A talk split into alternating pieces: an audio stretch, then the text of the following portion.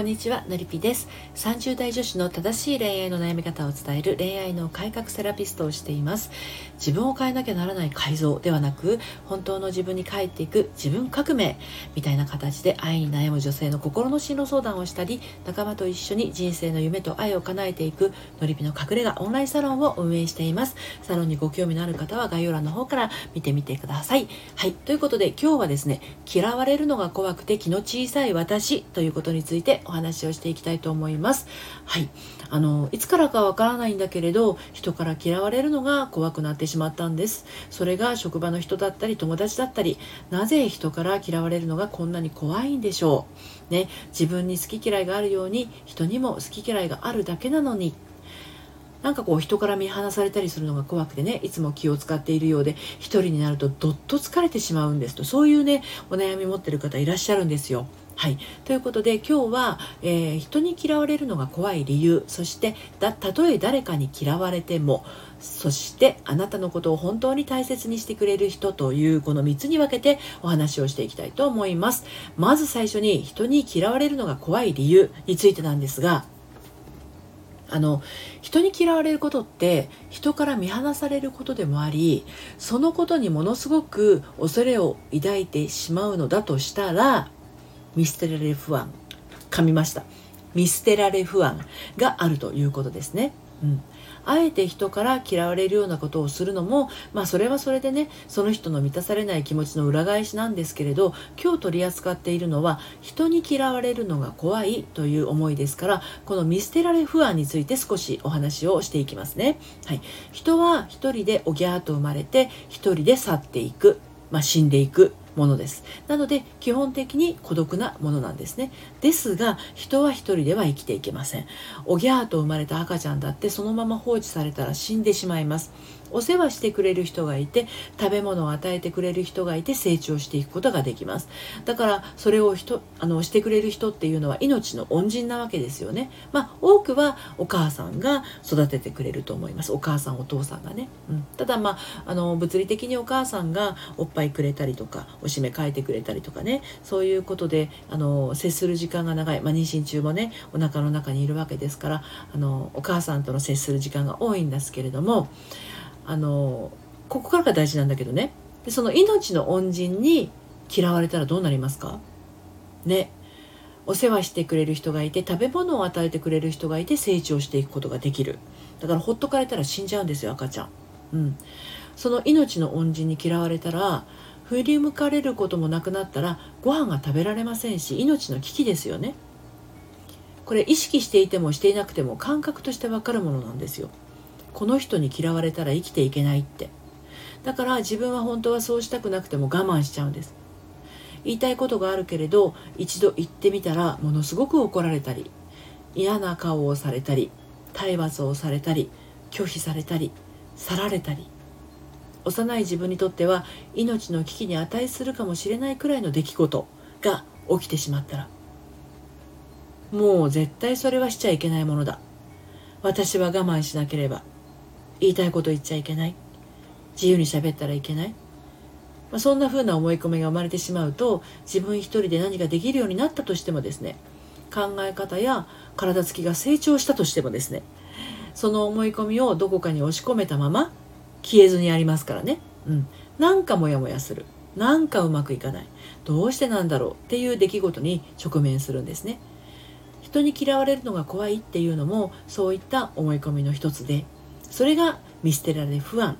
愛着の問題とつながってます。はい、で次にたとえ誰かに嫌われてもっていうところについてなんですけど思い込みを持ってしまうと言ってもですね幼い頃の自分がこうに違いないとかこうでなければならないと思い込んでしまったものなんですね。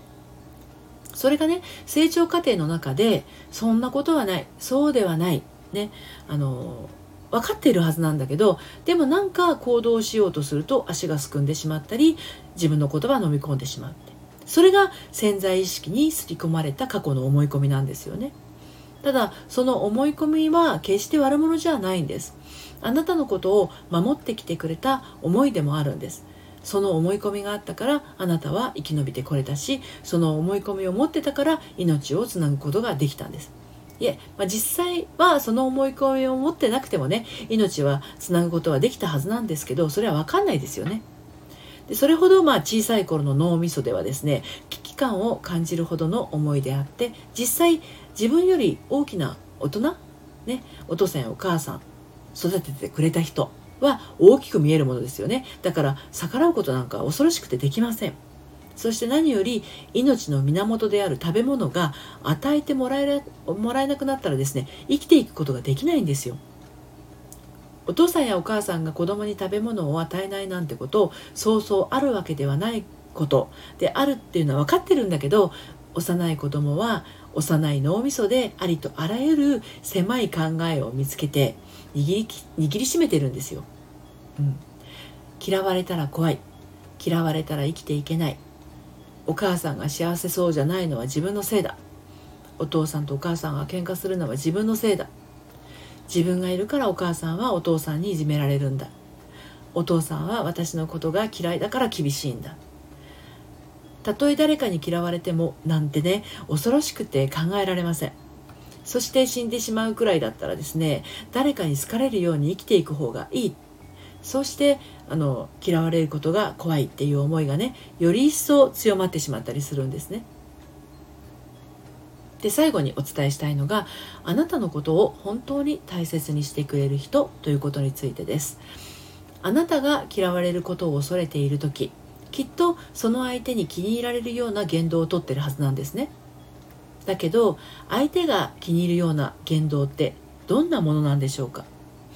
あなたには決して相手の気に入るような言動ってわからないはずなんですね。人ってね皮膚があるじゃないですか。この皮膚を介して隔たりを持っています。その隔たりは必要な距離感でもあります。自分の皮膚の内側で起きていることは自分にしか分かりません。自分ですら分からないこともありますよね。例えば血液がどんな風に流れているかとか心臓がどんな風に脈打っているかと。分かんないですよね。胃の中がどんな風になってるとか分かんないですよね。でも皮膚の中で起きてることですよね。自分の頭の中で考えてることや胸の中に感じているものや、ね、そういう思いというのは自分の皮膚の内側で起きてること。それが皮膚の外側にある他人に分かるはずないんです。あなたの内側で起きていることはあなた以外の人には分かんないんですよ。ということはですよ相手に気に入られる言動っていうのは相手しか分かんないわけだから、ね、相手の皮膚の中でしか分からないことだからね。あなたが100万回考えても分かんないんですよ。なのに相手に気に入られるように寄せていくっていうのはね気持ちを寄せていくっていうのは無理がないでしょうかね。あなたが相手に気に入られるようにすればするほどあなたが自分で切り捨ててしまっているものがあります。それはそう。あなた自身ですね。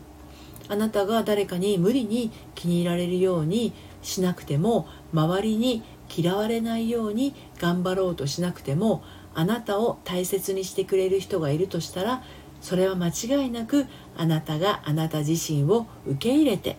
あなたが自分自身を大大切にしている状態にこそ目の前に現れます。